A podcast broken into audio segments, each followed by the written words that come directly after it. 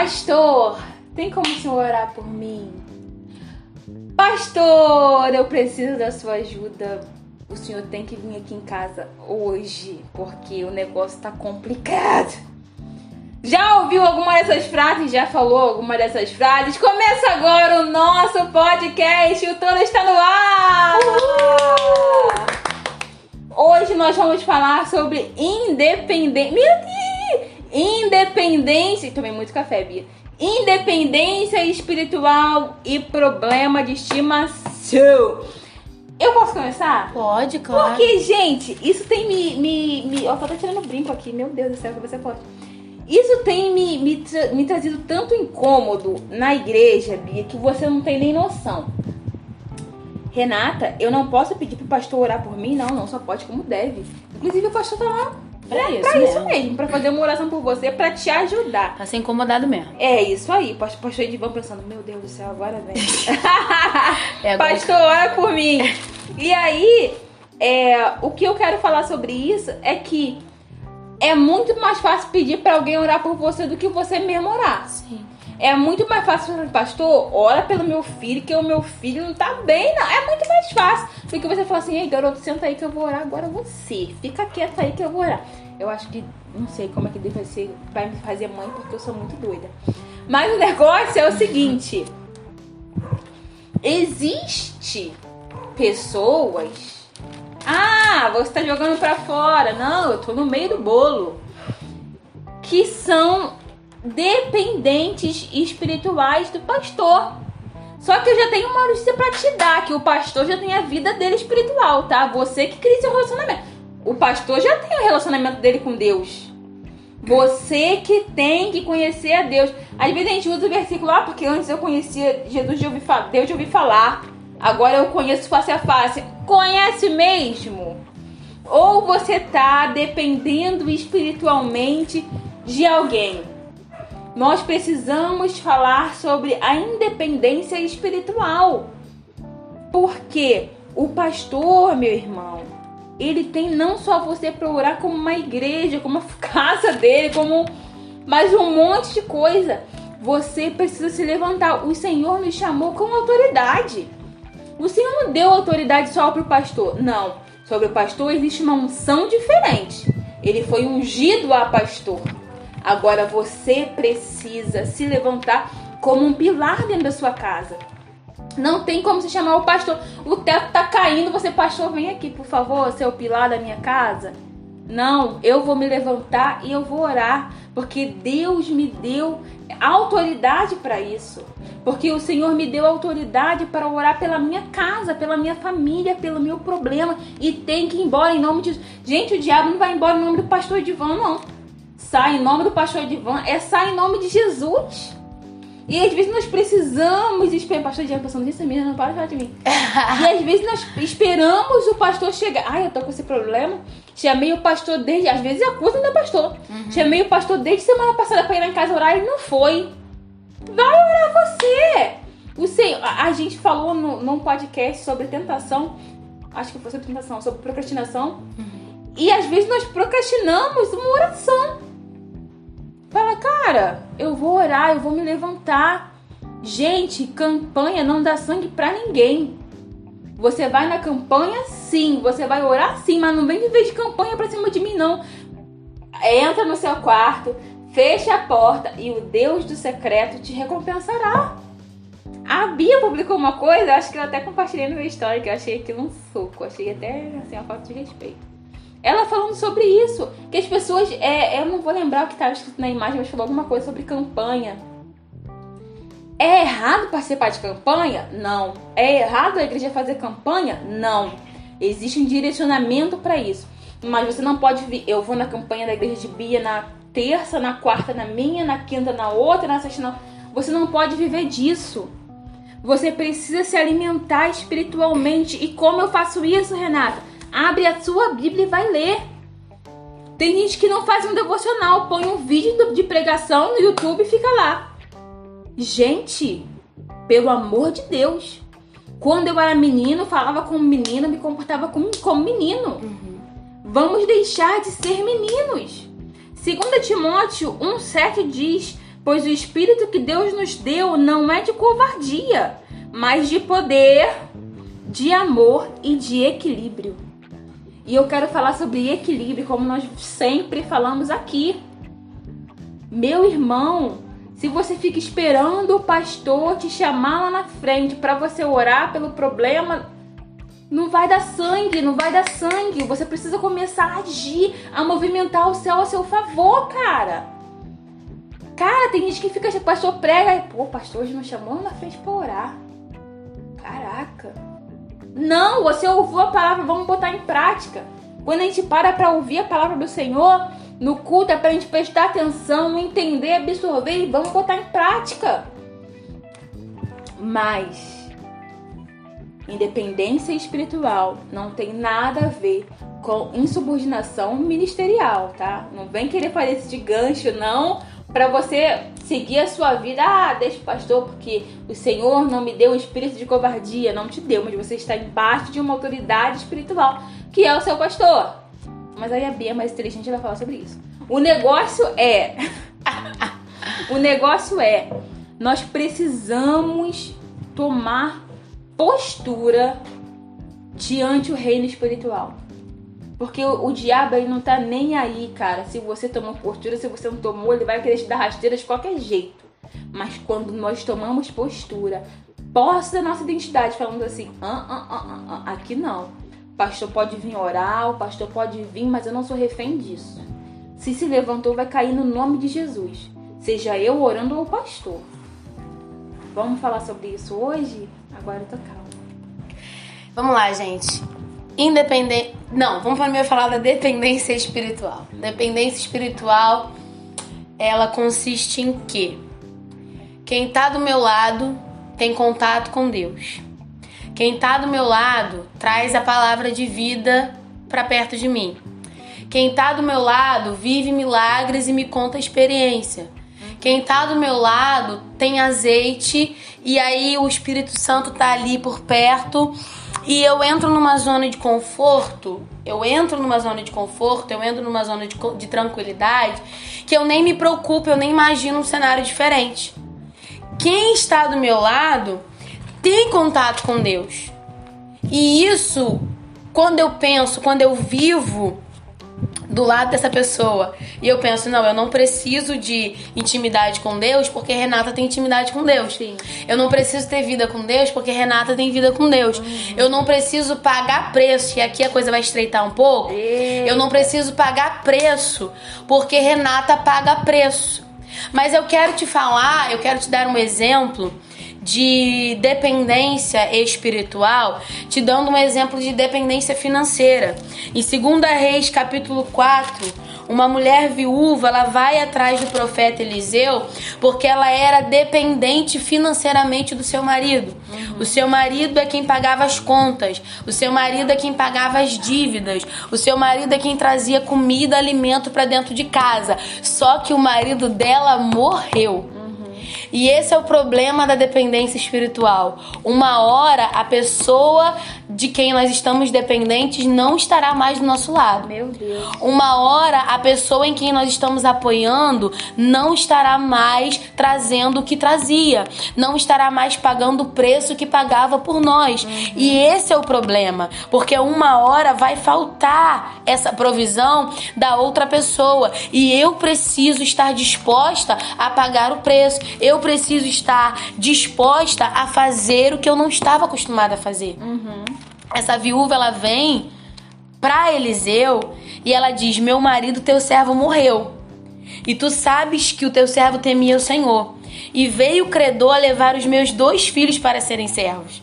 E sabe o que é interessante? Que Eliseu pergunta: Que te hei eu de fazer? Declara-me o que é que tens em casa. E ontem eu estava estudando para pregar e o Espírito Santo estava falando comigo que Eliseu ele podia ter pago no lugar dela a dívida. Porque ela não foi dizer para ele, ó, oh, tá faltando isso e aquilo na minha casa. O problema dela não era comida, o problema dela era a dívida, porque ela tava devendo. Uhum. Crente precisa pagar preço, irmãos. É. Crente precisa pagar preço com Jesus, mas essa mulher não era ela que pagava o preço, era o marido que pagava o preço. E agora ela foi para Eliseu levar o problema. E Eliseu pergunta: "Que tinha eu de fazer? Declara-me o que é que tens em casa." Porque agora, Renato, o problema é seu. Uhum. Agora é você que tem que segurar essa pinimba. Agora é você que tem que resolver esse problema. Declara-me que você tem em casa. Seu marido não tá mais aqui. Eliseu podia ter falado assim, ó, quando o credor bater lá de novo, manda ele bater aqui que eu pago por você. Ou então ele podia ter falado, quanto que é o preço? Quanto que é a dívida que vocês estão que vocês estão devendo? Pode deixar que eu vou pagar porque o teu marido era, era homem de Deus. Ele servia aqui com a gente na, na, na, casa de profetas. Pode deixar que a gente paga. Mas Eliseu percebeu que aquele era o momento daquela mulher ganhar independência financeira. Uhum. Então, irmãos, no momento de escassez que a gente percebe, opa, o pastor não pode vir orar por mim hoje. Renata não pode vir orar por mim hoje. Hoje não teve devocional de todas as coisas. Hoje não teve pílula de encorajamento de todas as coisas. É o momento de você ganhar independência espiritual. Sim. Quando quem tava tapando o buraco sai ou morre ou, ou falha ou tá doente, é o seu momento de ganhar independência espiritual. Então, o marido daquela mulher morre para que ela consiga ganhar independência financeira. Eliseu manda ela começar um empreendimento com aquilo que ela tem em casa. Ela não estava acostumada a usar aquela botija de azeite. Ela não via capacidade na botija de azeite, porque para ela a botija de azeite e nada era a mesma coisa. Uhum. Mas quando ele fala assim, ó, pega a tua botija de azeite, pede vasos emprestados e vai colocando o azeite nos vasos. E aí no final, a gente não precisa aqui falar do, do texto todo, mas no final ela paga a dívida dela e ainda vive do resto. Uhum. Então, quando a gente entra nesse confronto, nesse embate, nesse dia de ganhar a independência espiritual, aquele, aquel, aquele, aquela graça, aquela unção, aquela ousadia que é derramada sobre a nossa vida serve tanto pra gente pagar o preço como cristão, quanto para viver todos os dias da nossa vida. Conta um pouquinho de graça, porque meu pastor costuma dizer que ser crente sem graça não é nada. É. E quando eu sou dependente espiritual de alguém, eu sou sem graça. Eu não tenho graça do Senhor, eu não tenho unção do Senhor para viver a minha vida por mim. Eu sou sempre dependente da oração de Renata. Eu sou sempre dependente da palavra de Renata. Eu sou sempre dependente. Se eu não tiver uma amiga abençoada, uma amiga usada por Deus perto de mim, eu não sou cristão. Eu não sou uma benção. Eu tô sempre junto de bênçãos, mas eu não sou uma benção. Tá errado. Eu preciso ser uma benção. Eu preciso ser alguém que tem vida com Deus. Eu preciso ser alguém que tem intimidade com Deus. Eu não posso ser dependente. Imagina, irmãos, se eu fosse dependente da minha mãe, espiritual da minha mãe, como eu era dependente dela em outras áreas. Mas imagina se eu só fosse de Deus. Se eu só tivesse vida com Deus, se eu só tivesse relacionamento com Deus, porque a minha mãe tinha. Hoje eu não estaria viva Sim. espiritualmente. Sim. Hoje eu não teria nada para passar. Por quê? Porque a minha provisão, porque aquela que provia, aquela que orava dentro de casa, aquela que expulsava os demônios, aquela que é, é, botava as mãos e Deus curava, ela não está mais aqui. E se eu fosse dependente dela espiritualmente? Ela morreu, o diabo ia entrar dentro da minha casa, ia fazer arruaça dentro da minha casa, ninguém não ia ter mais oração dentro de casa, mas eu precisei entender que eu tinha que pegar aquela botija de azeite que eu herdei dela e transformar em outras botijas de azeite. O errado não é Renata orar por mim. O Renato não é o errado, o errado não é Renata me ajudar. O errado é eu viver dependente da ajuda de Renata. Sabe? Eu não, não acho errado o Bolsa Família, porque eu fui alimentada muitas das vezes pelo Bolsa Família. Sim. Mas o errado é eu dizer assim: não, não vou procurar emprego porque eu tenho Bolsa Família. Isso é que é errado. Sim. A ajuda que o teu pastor te dá não é errada. O errado é você não aproveitar essa ajuda como um trampolim. Uhum. O errado é você não aproveitar essa ajuda como um, um, um, pontapé inicial, como um capital inicial. A botija de azeite, nem foi ela que comprou essa botija de azeite porque ela não tinha dinheiro. Foi herança do marido dela. Mas ela transformou essa botija de azeite em muitos outros vasos de azeite que deu para ela pagar o preço. Então Renata ora por você, Renata ora por mim também, é uma benção. E eu me sinto abençoada pela palavra dela. Mas toda vez que eu ouço uma palavra dela, eu falo: opa, Renata achou isso aqui, eu vou cavar mais. Uhum. Opa, Renata me falou isso aqui, Renata me aconselhou, Renata me exortou, eu vou cavar mais. O errado não é ter ajuda, gente. O errado é viver dependente dessa ajuda. Sim, e isso que você falou é muito legal, porque nas assembleias normalmente troca de pastor de tempos em tempos. E aí você falou é, da, da morte, né? quando o pastor sai de uma igreja para outra, existem muitas das vezes, eu tô falando tá porque eu vi, não tô inventando não. Até rebelião. Ah, não. Sim. Eu vou falar com Beltrano, fala nos nomes grandes, Uhum. pra voltar com o pastor pra cá. Só que isso é dependência espiritual. Você Aham. depende daquele pastor. Sim. Se outro pastor chegar, você fala. Ih, É. só que foi o que a Bia falou agora. É é só o capital inicial. É. É o, é o pontapé, você fazer esse trampolim. Putz, esse pastor é muito bom, ele me ensinou isso, isso, isso, isso e isso. E agora vamos ver o que esse pastor tem. Uhum. Vamos ver o que esse pastor vai me acrescentar e eu vou aprender mais. Sim. Porque a Bia é da, da, da igreja do pastor Edivan. Sai pastor Edivan e entra outro. Ah, não. Ah, não. Você vai ficar triste, poxa, é meu amigo. Tudo bem, gente.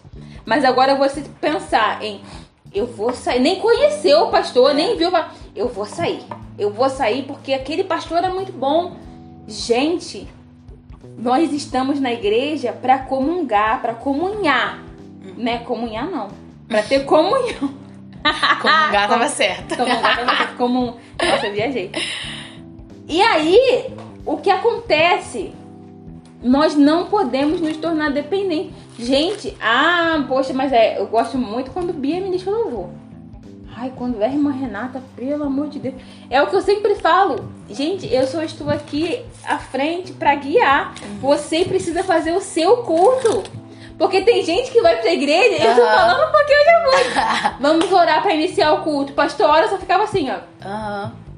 E o pastor orando. Aham. Não, eu vou iniciar o meu culto também, Senhor. Estou aqui nessa noite pra iniciar. Inicie o seu culto. Sim. Mas se você for perceber, e eu vou falar de assembleia porque eu sou da assembleia. E eu tenho, eu tenho lugar de fala. eu tenho lugar de fala. O culto da assembleia, ele é muito dependente de muita coisa. O culto da assembleia, ele é dependente de um animador. Ele é dependente de alguém que fique lá, glorifique igreja, adore igreja, dá glória a Deus igreja. Ele é dependente de um ministro de louvor. A igreja começa a adorar quando o ministro de louvor que canta os hinos que estão na moda e que tem a voz mais bonita começa a cantar. Sim. Quando o irmãozinho vai lá e canta o hino 15 da harpa, não Aí tem glória. Aí não. Mas quando canta Jó, como pode. É. Aí a igreja levanta. Dependência espiritual, irmãos. Quando é o irmão que vem trazer uma palavra é, é, calma, reflexiva, mas que cura, a igreja fica lá. Que que é isso, gente? Hoje é domingo, cadê uma palavrazinha mais animada? Mas quando é o irmão que de nove palavras, oito é língua estranha, tá pregando, aí a igreja levanta. A assembleia é muito assim. Eu, eu falei isso, inclusive. A gente espera muito. Eu falei isso, inclusive, com, com- com- comentei assim, né, com a minha família, que eu falei, tem, tem gente. E, gente, isso é errado. Se você prega, eu quero te falar, meu varão, minha varoa, que tá errado. Você vai pregar. Gente, eu tô falando que eu vejo na minha, Bia. Eu não tô falando, tipo assim, ai, julgando irmão. Eu tô falando que eu vejo na minha e que eu já fiz, cara. Você vai lá ministrar a palavra. Todo mundo que vai ministrar a palavra, se ser pastor da igreja, vai estar nervoso, que a gente sabe que não vem de nós, que depende do Senhor. A gente fica, ah, gente, desesperado. E é, às vezes você tá dando uma palavra de exortação e a igreja tá silenciosa, tipo, Sim. Aí você fala, ah, glorifica pra receber a bênção. Não. Não, você não é um animador de plateia. Sim. Eles que precisam buscar Sim. uma. A Michelle falava, gente, é, é, não precisa cantar hino conhecido, não, cara. A pessoa tem que adorar por adorar, não é Sim. porque o hino é conhecido. Mas é porque a gente é dependente. A gente é dependente. A gente é dependente de algo que, na verdade, e, e a gente vai entrar num tema aqui polêmico, isso é emocionalismo. Sim. Se tem uma coisa que me, me, me desestimula a adorar, é quando o dirigente do culto para tudo. Tem casos e casos, né, irmãos? Tem Exato. casos que você vê que a igreja está dispersa. Sim. Que a igreja está. que tem uma. uma- uma- que a ética não está indo pelo lado certo. Que os irmãos estão conversando. Que tem, que tem muita gente andando. Aí o pastor pode sim parar o culto e falar: irmãos, nós estamos na casa do Senhor. Nós estamos adorando ao Senhor. Mas tem casos, irmãos, que as pessoas estão ali prestando atenção no culto. E, o, o- e eu acho isso muito constrangedor, cara. O, o dirigente do culto para o culto e fala: irmãos, O que, que tá acontecendo? Vamos levantar porque tem essa barreira tem que cair, os irmãos, porque a gente tá a gente só quer o culto do fogo puro. Sim.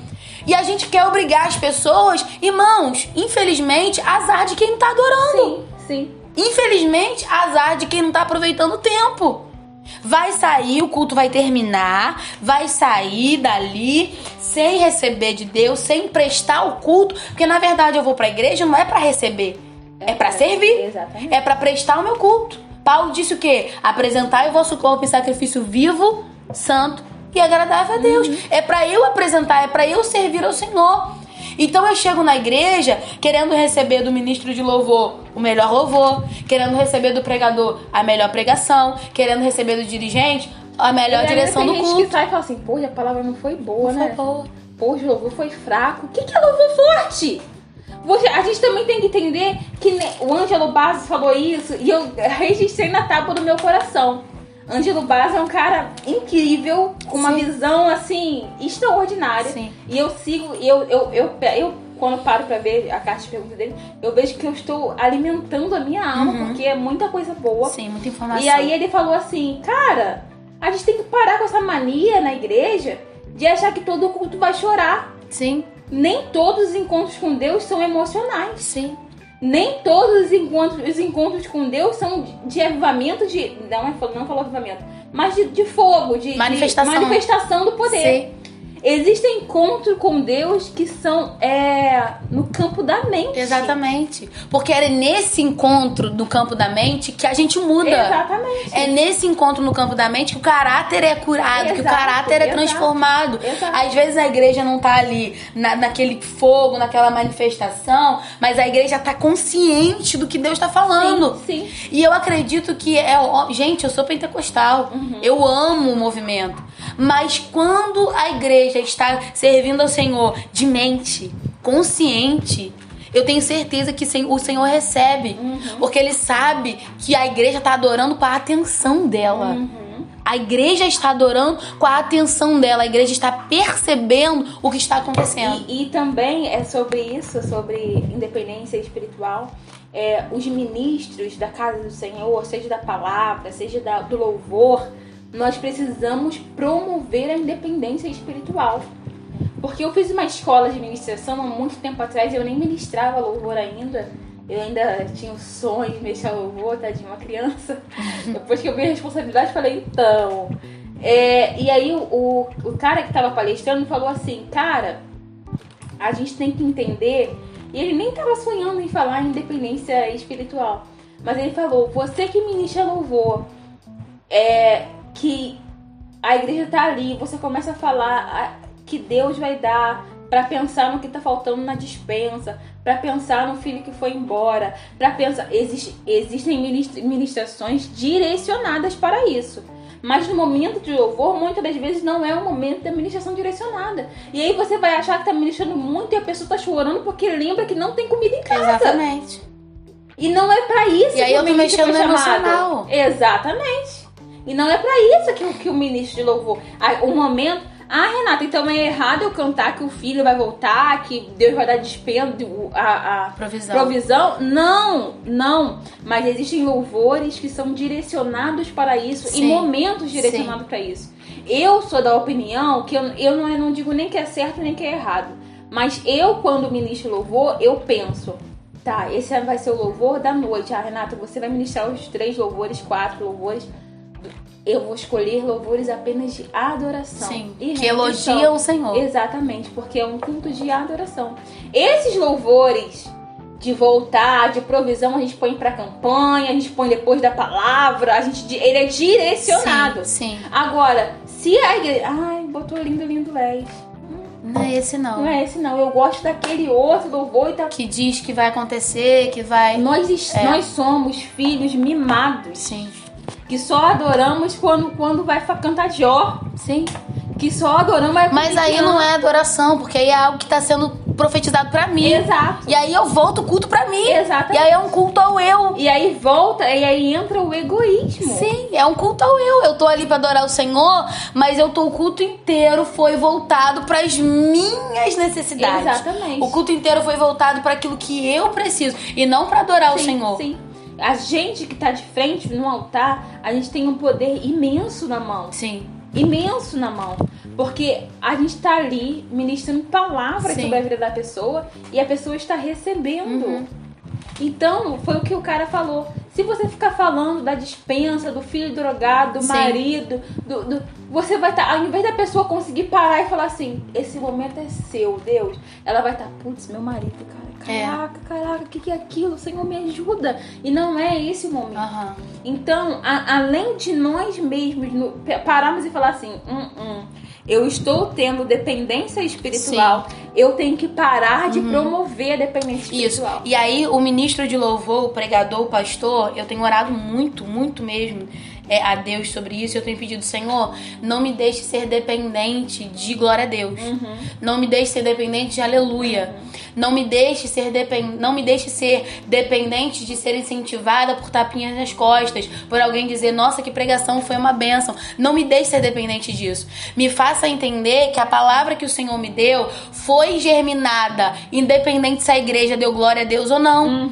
Me faça entender que a palavra que o Senhor me deu chegou no destino certo, independente se o Senhor, independente se as pessoas bateram nas minhas costas no final do culto e disseram, nossa, eu recebi muito. Não me deixe ser dependente disso, porque quando a gente, o ministro de louvor, o pregador, o pastor, é dependente da reação da igreja, ele faz o que Renata falou. Ele fica provocando essa reação. Exatamente. Ele fica alimentando essa reação. Mas quando eu não preciso dessa reação, e isso, irmãos, isso é normal. Todo mundo que está diante de alguma coisa, Normal. ele quer saber se ele tá indo bem. Sim. Ele quer, isso é normal, não se sinta culpado por você querer ouvir isso. Não se sinta culpado, mas se ajoelhe e peça ao Senhor, Senhor, não me deixe ser dependente disso. Por quando, porque quando eu sou dependente disso, eu tiro a glória do Senhor. Quando eu sou dependente disso, a minha função não é glorificar o Senhor com o que eu tô fazendo, é saber se eu tô agradando. E eu não fui chamado para agradar pessoas. Eu não fui chamado para agradar o público. Exato. Eu tô ali cumprindo a missão do Senhor. E eu tô ali para agradar o Senhor. A Bíblia diz: tudo que fazer e fazer para a glória do Senhor. Então, isso não é, não acontece do dia pro outro. Eu acostumar a pregar e não ouvir um glória a Deus, porque é estranho, irmãos. Eu sou da Assembleia de Deus, eu sou pentecostal e eu sei que é estranho pregar e a igreja não glorificar. Mas o que, que eu tenho feito? Eu tenho orado e falado, Senhor, me ensina, me ajuda a não precisar disso. Me ajuda a entender que às vezes o Senhor vai me dar palavras pesadas, palavras difíceis de engolir e a igreja não vai sorrir pra mim. Me ajuda a entender isso. E aí o que eu tenho feito? Eu tenho ido assistir pregações em igrejas que não têm costume parecido com o meu. Porque aí eu vejo a pregação e a pessoa tá lá e no meu quarto eu tô dando glória a Deus, mas a igreja tá assim, Aham. quieta, olhando. E eu tô me acostumando com isso. Sim. E eu tenho pedido ao Senhor, porque isso é obra do Senhor nas Exato, nossas vidas. Exato, exato. É entender que Deus não nos chamou como animadores de Não, plateia. nós não somos animadores né? de plateia. Como é, incentivadores de- de- dessa movimentação gerada pelo emocional. E, e pode ter certeza, gente, que eu e Bia somos pentecostais. Amamos, amamos o fogo, amamos o movimento do, do que o fogo traz. Mas nós- você não pode depender disso para acreditar que aquela passagem, que aquela mensagem veio do Senhor. É isso aí. Saia da dependência espiritual. Eita, Seja pesado. independente. Hoje é dia de gritar independência. Eita, Deus te abençoe. beijos.